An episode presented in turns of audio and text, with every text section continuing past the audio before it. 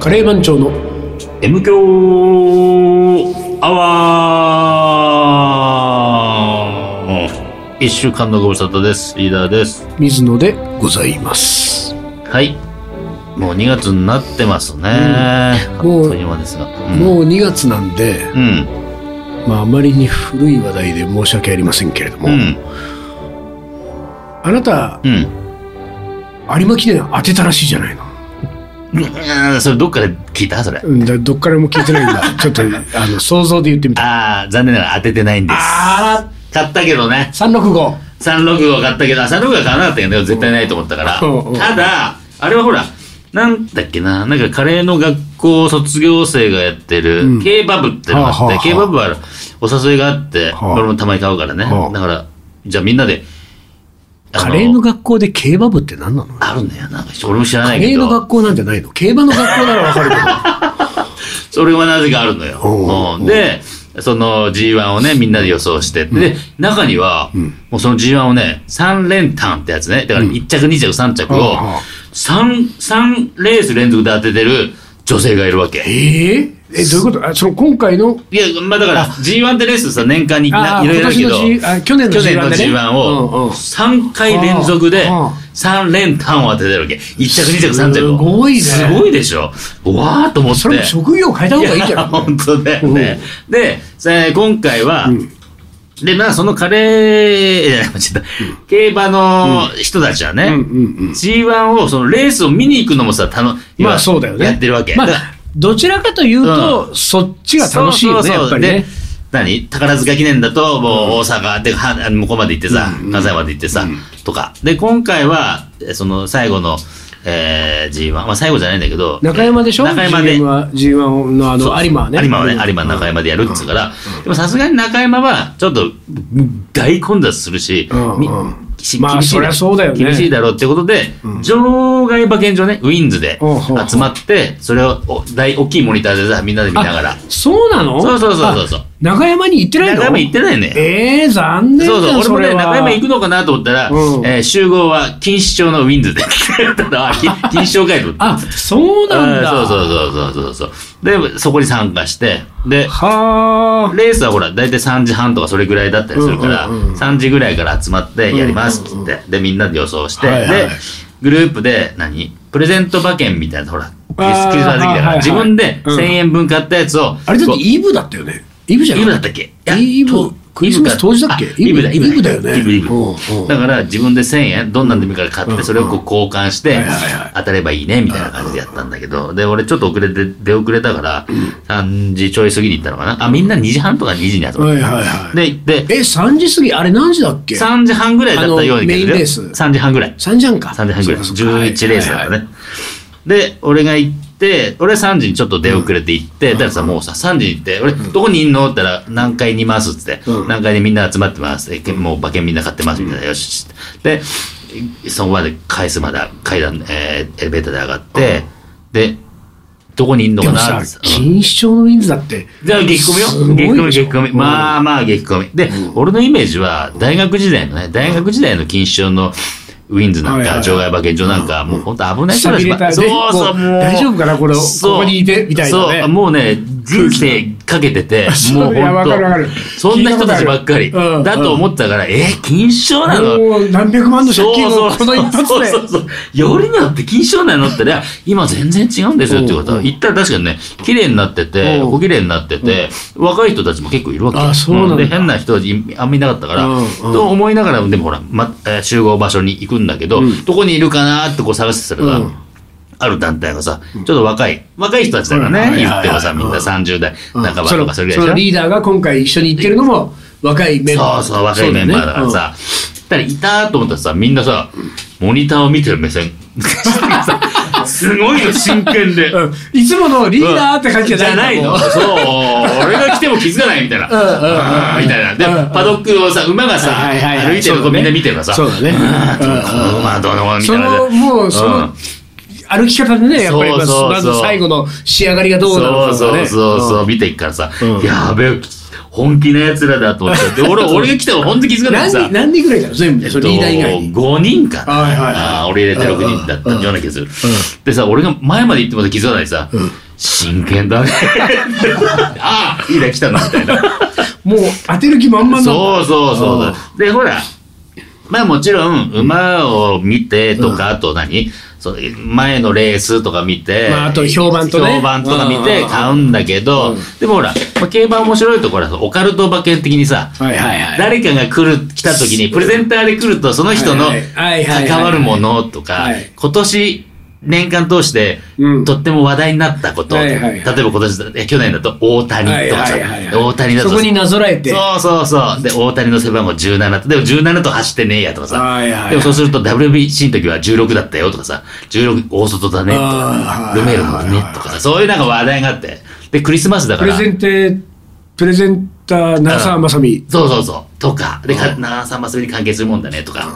で、クリスマスだから、赤、白、緑。あ枠ね、枠の色はいはいはいとか来るんじゃないの？とかさ、はいそんな俺もどっちかっていうとそういうタイプだから、あと馬の名前とかね。だから、作家に365。そうそう、365。だからひたすら365。365のそう365買ってんだけど、うんどう見てもね、今回は3はないわけ。うん。ああ、はいはいはあーで、5は、とか6もある。はいはいはい可能性はね。ただ、36はまあないから、俺は本当買わなかっい。た。はいはい。で、もうみんなとこう、やりとりしてて、で、馬券もさ、とりあえず俺はその、1000円分は、5等ボックスっつって、うん5等の馬買って、はい3連符買えば1000円なわけうん。それを買って。で、みんないろいろさ、単勝買うやつもいればさうん、1等ねうん。あと、あ枠連買うやつとかさ、いろいろいて。で、さあ、レース始まりました。はいはい。で、えっ、と、いまあ一番、人気は俺も全然わかんなかったから。あちなみにね、うんこれリーダー言っとくけどうん、俺は、レースうは、ん。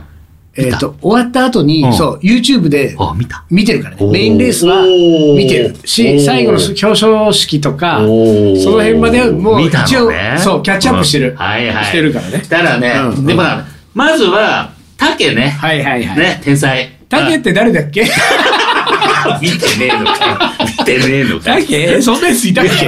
豊かね。あ豊か、豊かね豊か、の方。豊かの方。豊か竹豊かはい豊かの方。豊かほら、怪我して。怪我してって、うん。復帰で、そうだね。で乗るっつうん。って、怪我はさ、怪我して、怪我したのもでも1、2ヶ月前だっけ、まあ、結構ちょっと、うん。とにかく去年のうちにね。そうそうそうそうそうで、。復帰で初？だったよと思う、だったよね確かね。そうそうそう。うん。で、あとは、その、ルメールが乗る馬ね。でフランス人の。そうそうそう。で、これが大外になっちゃって、しかもルメール乗るのもうだいぶ早いやつそうそうそうそうそう。そうそう。だからいい、だから竹の馬もいいし、うんルメールもいいし、あとはうん、何頭かあって、でも、5、6頭にでも結構分かれてるわけ。一そ番の人気が人気が、人気が分かれてるわけ。で、俺はもちろん竹買ったし、はいはい。それに竹は3枠にいたから赤だから、ね。竹は来るな、みうんたいな感じがあったわけ。うんで、ルメ赤はクリスマスも赤。そう、赤だし。えー、後々で言うと、中澤まさみは赤そうそう。のあ、衣装着てたからね。衣装でき出てきたからね。そうそうそう、とかあって。で、ルメールも大外だけど、なんだかんだ言って上手に乗るんじゃないの、まあね、うまいもんね、そう、ールルメールね。上手だから乗るんじゃないの？だから、竹とルメールの馬は買ってて、はいはいで、あと残り3頭ですよね。うんうん俺が買った福。崎はいないの？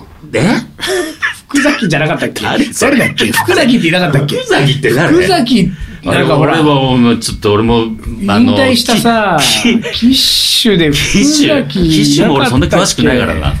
あのいたそんな人ちょっとイケメン、あ、福永だ、間違えた。福永。あ福崎だった。福永。福永いないよね。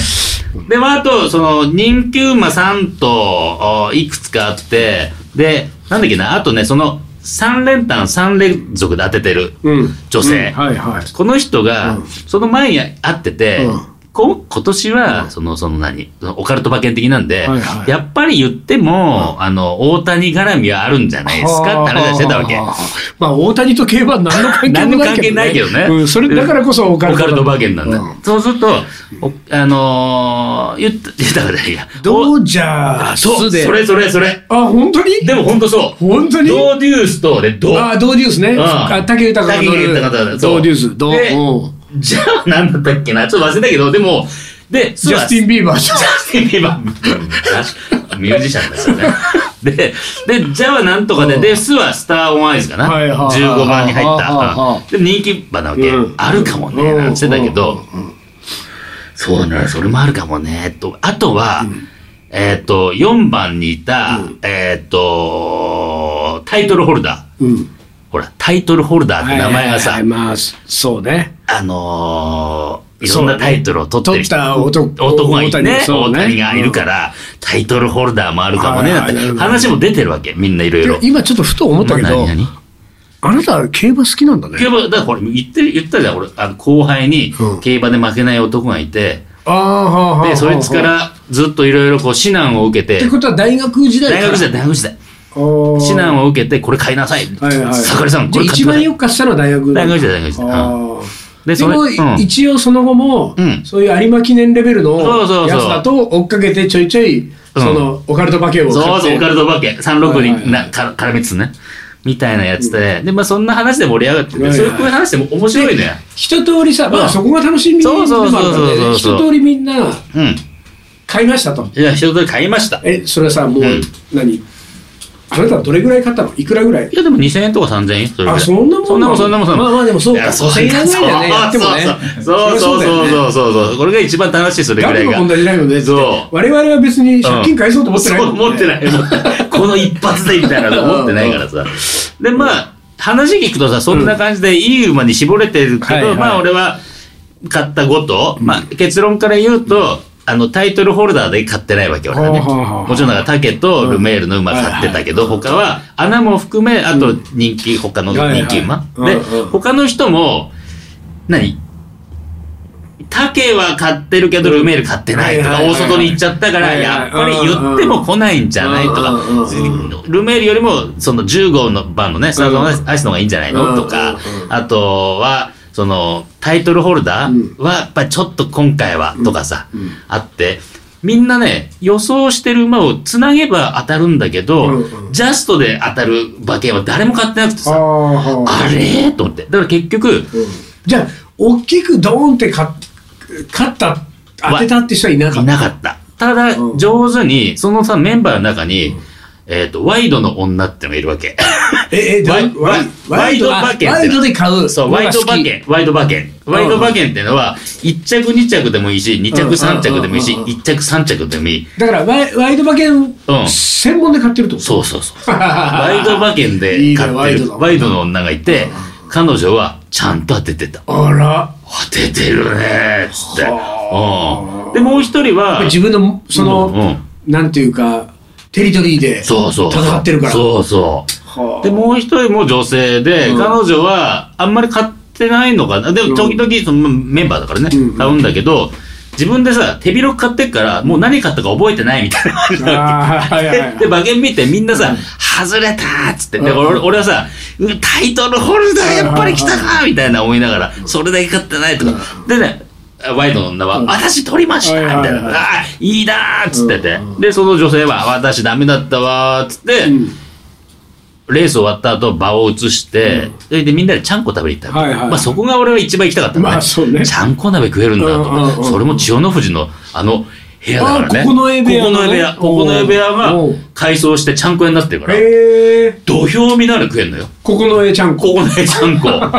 ウルグちゃんこみたいなわかんないけど。それが楽しかって、で、そこで食べつつ、うん振り返りを話しててみんなでね、うん今日のね。いやー、やっぱりでも、あれ。まあ、竹はすごいね、天才だね、みたいな話して。いや、竹はすごいね、本当に。豊か天才みたいな話とか、あとはルメールもね、上手に乗ったね、みたいな、うん大外から、みたいな話。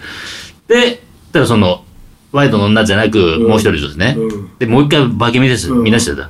あ馬連が当たってる。当たってんのかよ、みたいな。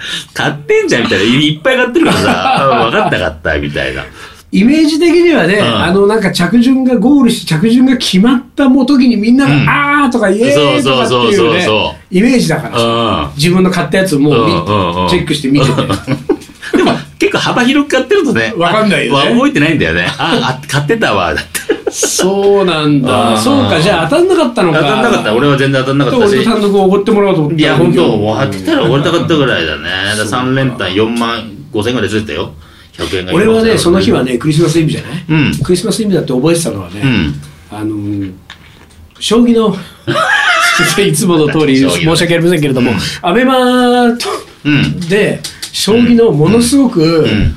え面白い中継をやってたんですよ、うんうんでしかもそれ生放送でおー東西対抗って言って、東の将棋指しと西の将棋指しが、うん。えっと人気投票をして、うんでファンの人気投票プラス、えー他の枠はトーナメント戦をやってうん。勝ち残った人たちがうん。うん。5人ずつ、えー6人ずつかな、出てきて、うん。で、えー対局をする、ん。1日で。うん。ですごい贅沢なやつがあったから、うん。もう朝からもう忙しくて 見るんだね。それをずっと見てたわけ。でずっと見てたら、そのアベマっコメントがこうんう出るようになってるそれはだから YouTube のライブとかああいうのと同じような感じで、うん。こういう横側に、うん。そのなんかウウィンドウじゃなくてなんかこう立ち上げるとそこが見てる人のコメントが入るで普段はちょっとこう、俺はうん。そこのコメント邪魔だから、確かにね。そう局面だけ、うん。あと解説だけをいつも見てるんだけど、うん。こういうお祭り的なやつは、うん。コメントの方もたまには見ようと思って、コメントの方を見てたら、うんうん3時半、うん。じゃあ3時台後半ぐらいに、その、誰かと誰かの対局やってると思う、うん。対局の内容とか解説がうん。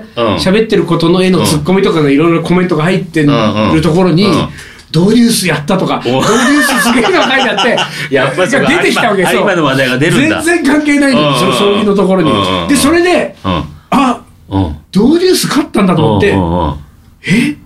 武豊じゃんと思って、なんなのあの人いや、と思ってさ。と。本当にほんとそう。例だだって、目見たから分かったと思うけど、うんうまん前半なんか後ろにいたからね、ずーっと。ものすごい後ろから3、4そうそう、そんぐらい、そんぐらい。ぐらいのところでね。そう。で、タイトルホルダーがぎっちゃったから、うんで、タイトルホルダー、このまま行くんじゃないのうんみたいなさ、ざわつきもありながらね。ですずーっとで、中盤もほら、結構後ろの方に揉まれてて、どうやって、もう飛び出せないんじゃないの？これは、みたいね。な。あったからね。でもあれ後でなんかインタビューとか聞くとさ、うん。もう前半元気が良すぎたから、うん。ちょっとできるだけ頑張って抑えてたって、もうさ、そう。でわあの馬の声が聞こえる人ですから、ね。言葉が馬の言葉が分かる人なんですよ、あの人。しかもなんかうん。もうその、あの、ドラマチックすぎるい？や、ドラマチックすぎる、あれは。ドーデュースもう、なんかね、あんだけ強くて、でもあれでしょ、あの、ドバイとかはもうめっためたで。で、うまくいってない時にうん、竹うがん、一回だから、あれ、怪我した時はドーデュースに乗る予定だったけど、ダメだったんだっけ？確か。で、で、怪我して復帰でうん、有馬で。初でしょ？しかも竹は、あれでしょ？うん。この1レースしか乗ってないでしょそうだね、そうだね。そう。で、だもうかけて、このうん子にかけて、他、前のレース全部やめて、うんここに来て、んで、勝っちゃうわけでしちゃうょん。だよ。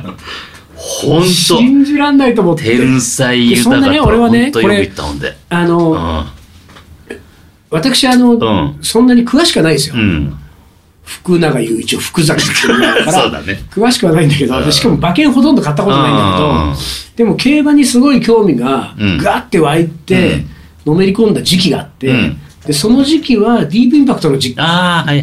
時だったんだけど、うん。でも、なんかほら、物語好きだから、だから 競馬のノンフィクションの本とかうん。を結構10冊ぐらい読んでるわけ、うん。バーッと。で、まあ、あの、ブランド志向の私としては、社大グループ B って言うんですか？あ社大グループ。だからサンデーサイレンスかサンデーサイレンス、ディープインパクト。で、だから割と追ってたし、競馬場も行って、うん。パドック見、あうん。なんかその、競馬場で馬見るのは好きだ。はいはい。でも、うん。馬券は買わないわけ。なんかその、ギャンブルがあんまり俺好きじゃないから。うんはいはいはい、当たっても別にって感じね。嬉しくないなんか。うん。うん。だから、馬券は買わないんだけどうん、かなりもう競馬をチェックした時代があってう、ん。最近はあれだったけど。うん。だから今回の有馬もうん。気にはしてたけど、別に、リアルタイムで見るほどはうんこっちはリアルタイムで将棋のもっと大事な将棋がね。大事な将棋やってるから、もうさ、とにかくドーデュースとか出た時に、ドーデュースが勝ったっていうことは先に知るわけじゃん。うん。ね。うん。でこれ映画のネタバレみたいなのと一緒でさ、うん。映画はネタバレダメなタイプ？いや、全然大丈夫だった。よ。俺もうネタバレどころか全部あらすじ知ってから見に行っても、ね。うん。あの感動するタイプだから、うん。うん。うん。だから全然そういうこうスポーツ系もうん結果知っても全然いいうんうんわけ、うん。よくサッカーとかもさ、う言うなよ言うなよ。今日帰ってから録画見るから。絶対言うなよ。言うじゃん。そうん、でもあの楽しみもわかるけど、うん。俺は結果知ってからでも全然 OK なんだけど、ドーデュース勝ったんだ？竹か、うん。マジで。で、そっからなんですよ、うんうん。こっからまず自分が、うん。ドーデュースがあのゴールするときに、うん。マックス感動するために、うん。どの順を追えばいいのかをね、考えるわけ、ででもこっちはあのクリスマスイブは、うん。アベマの将棋で忙しいから、うん。でも将棋の忙しいのが一段落して対局の対局の間とか、うん。確か俺全対局が終わるまで待って、夜終わったってから、さあいよいよと思って、うんうん。まず、えー、と YouTube をね、うん。立ち上げてで滝豊とかドーデュースとか入れると、うんうん。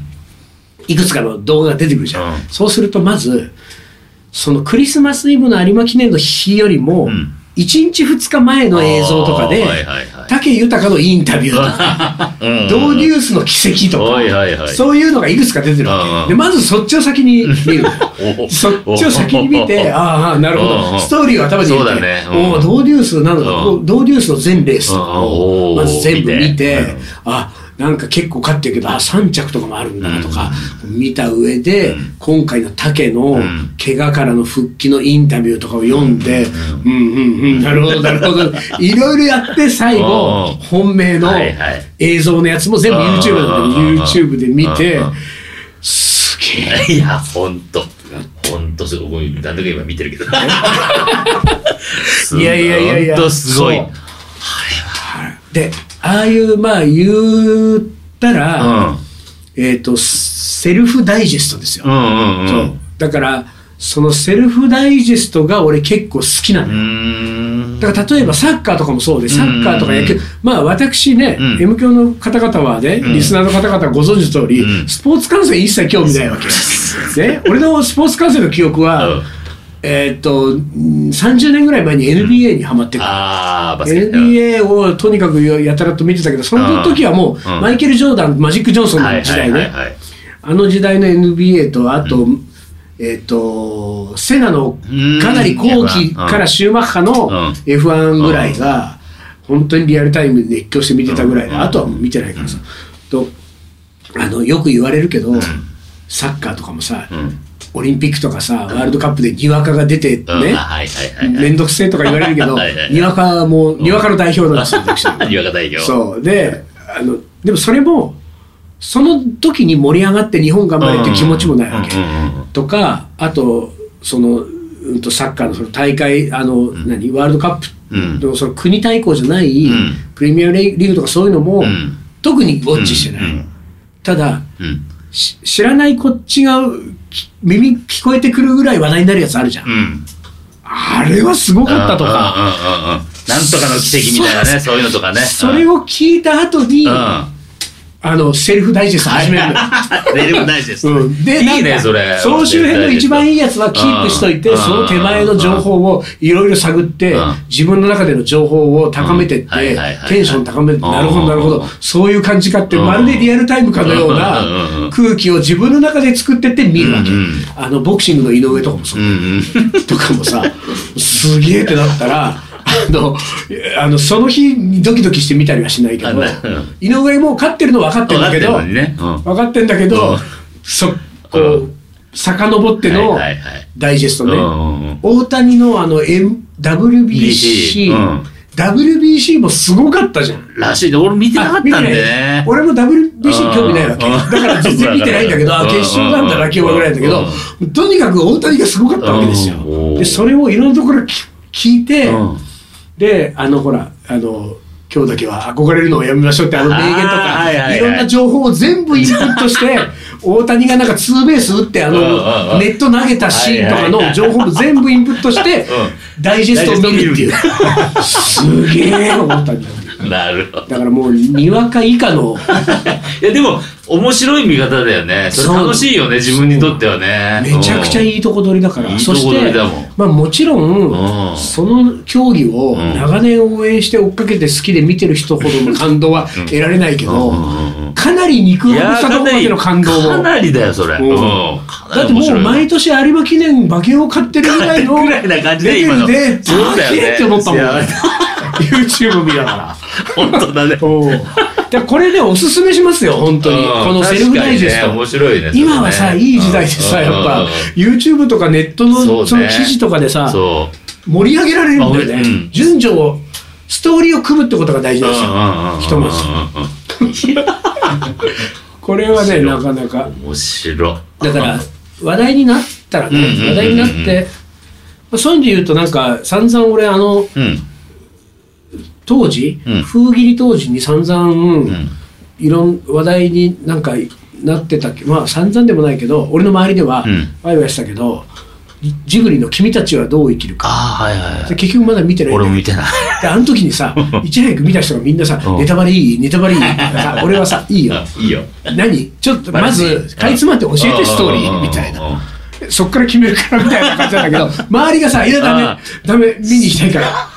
ダメとかなるから。あ周りの人がねそうそうそうあ。だから、ね、結局行ってないもんはいはい行ってないねそうだからやっぱり、ネタバレある程度してくれないと、こっちもちょっそうだとやっぱり。よね。そっから作るからね。そう、ねそっから俺がそのセルフダイジェストの物語をうんうん作って楽しめそうかどうかが、うんうんうんうん。そこで判断だからさ、何にもないとこではちょっと。だから、こ今年も多分ね、いろいろ多分スポーツの感動シーンがねいろいろあるできっしょうとあると思うんで、うんまあリーダーなんかさ、うんあの、卓球の追っかけてた子が引退しちゃったでしょ？ああ、そうなんだよ。何さんだっけ？あのー、かすみちゃんね。かすみちゃんね。石川かすみ。石川、石川佳純。そうそうそうそう、だからちょっと。でも、ねあのー、ひなたちゃんを今見てるから。あれ？今強い。あさすっごいそそんなすぐくら替えしちゃうんだしちゃいますよね。あ、いや、てか、現役がやっぱり好きだからね。やって卓球してる姿が好きだ。俺あれだったわ。それで思い出してもう時間がないからね。去年の12月去年の12月に、うん。そのタイプパターンで見た。もうこれ、ん。遅すぎるけど、あの浅田真央のソチ。ソチボー びっくりしたわ。ルいやいやこれはね俺の中でねさすがにねフィギュアスケート、うん。興味なさすぎるからさもう。サッカーとかまださうん。少しはさ、野球とかさ、はいはいはい。なんかあれだけどフィギュアは1ミリも通ってない世界うん。ででも好きな人たちがみんうん。な浅田真央ちゃんだけは別だと。ああ、そうか。ね、ソチ五輪を見なきゃダメ。見てくれってみんなが言ってたのをん。3年ぐらい寝かして。が寝かしたね。で見たけどうん。泣いたからね。泣いちゃった。泣いた泣いた。全然泣けるねあれだからセルフダイジェストで皆さん、うんそうだね今年はもうあの感動して泣いていただくといいんじゃないかなと思いますセルフね。ダイジェストのすすめ。はいやちょっと作曲家のの名う言、一瞬言って終わりにしますか、はいよ。CM やってねじゃあ。はいよ、じゃあ一旦 CM です。キリンジが好きで結成した？カレンジ社長。キリンジに食べてほしくてカレーを作る？カレンジ社長。最近迷走している？カレンジ社長。まるで僕らは？カレンジ社長。大好きさ？カレンジ社長。わかるかい？作曲家の？名言。あったっけ、こんなの。これ2週連続で。来てますけど。でこれだけやってはいよ。本日終わりにしたいと思うんですが。はいきます。私は大量の聴衆や後世のために作品を保護することに関心がありません、ジョン・ケージ。おお。ジョン・ゲージ、こんそんなこと。うんうんうん。うん子供の頃発明家だった父の影響を。あれ発明家って職業あんの？あるんじゃない？この時代だとあんのかね。まだ。うん。あんまり発明されてない。がないから、何にもないから、いろんなもの発明してん発だよ。明家だった父の影響を大いに受けたと言われるジョン・ケージ。え世間一般が愛好する音楽を満に満足せず、ん自分の信じる音楽を貫き、求め続ける中で様々な実験を行ったことが知られています。まあそういうイメージだよね。ね。うんピアノの弦にゴムやプラスチックなどを挟んでミュートすることによりうんうんうん、ピアノを独自のサウンドの出る打楽器のオーケストラに作り変える、プリペアドピアノによる楽曲も書いています。これなんかあれじゃん。あの、マイルス・デイビスのミュート。とね、うん電気あと、近いよねプ。ラス電気とね。うん中でも、ステージに出た演奏家がピアノの前に座って、一音も発さない4分33秒、33ね。33秒。は、奇妙な曲代表として、奇妙すぎるけど。だから曲って言えんのかってことだからね。奇妙な曲代表としてよく紹介されています。和声を使うことは音楽を印象的ににするために過ぎない。っていうセリフとか、過去の傑作を理想の作品と崇拝することにも共感をしないとああ、わとか。最近美学という哲学の一部で天才、自己表現、芸術鑑賞という概念が発明されたことは嘆かわしいとも語っています。社会のため、聴く人のために作曲していたのではなく、作曲をしなくては生きていられない人だったのかもしれないと感じられる言葉です。ジョン・ケージいいね。いいよ、ジョンこう聞くとね。いいですよ、本当。ただ4分33秒、一音も発さないでいられると、ちょっとなかなか。疲れちゃうけれども、でもジョン・ケージのこの考え方はいや、いいですね、非常に。作曲せずにやれない、そのねうん、なんかね、その感じよね。うん。大量の聴衆や後世のために作品を保護することに関心がありません。でもさ、大量の聴衆に関心はなかったけど、えー後世のために作品を保護する自分の録音にすごく執着したのはグレン・グールドだからね。ああ、そうか。うんだからもうコンサートももうやめ、なんかコンテストも絶対出ない。でもこもってん自分のレコーディングに費やすっていう。うんうんうん。いや、いいですね。まあ、ジョン・ケージのようにうん。行きたいと思います。あのー、カレーのほら、あの、料理教室とかでカレー作んないね。いやそうだよこれね、うん。M 響でも前に言ったけどねジョアン・ジルベルトが、うん。あの、ギター弾かない、あの、うん。ジョアン・ジルベルトじゃないあの、あれあれ、出てこなかった。出てこなくなった。けど、うん。えっと、ギタリストがギター弾かないとか、うん。あの、新章、落語家、あー。新章が講座で眠るとか。こういうのに近いですよ、4分33いやーいいですもはや弾かない、音を鳴らさない。はい、というわけで、えーっと、おもかれね、ないですから、皆さん、よろしくお願いしますね。東京カリー、アットマーク、yahoo.co.jp まで、はい、カレーの思い出、恋の思い出、普通のお便りお待ちしております。しております。というわけで、今週はこの辺で終わりにします。カレー将軍じゃなかった。カレーマッチョの M 強アワー、この番組はリーダーと、水野がお送りしました。それでは今週はこの辺で、おつかり。お疲れ。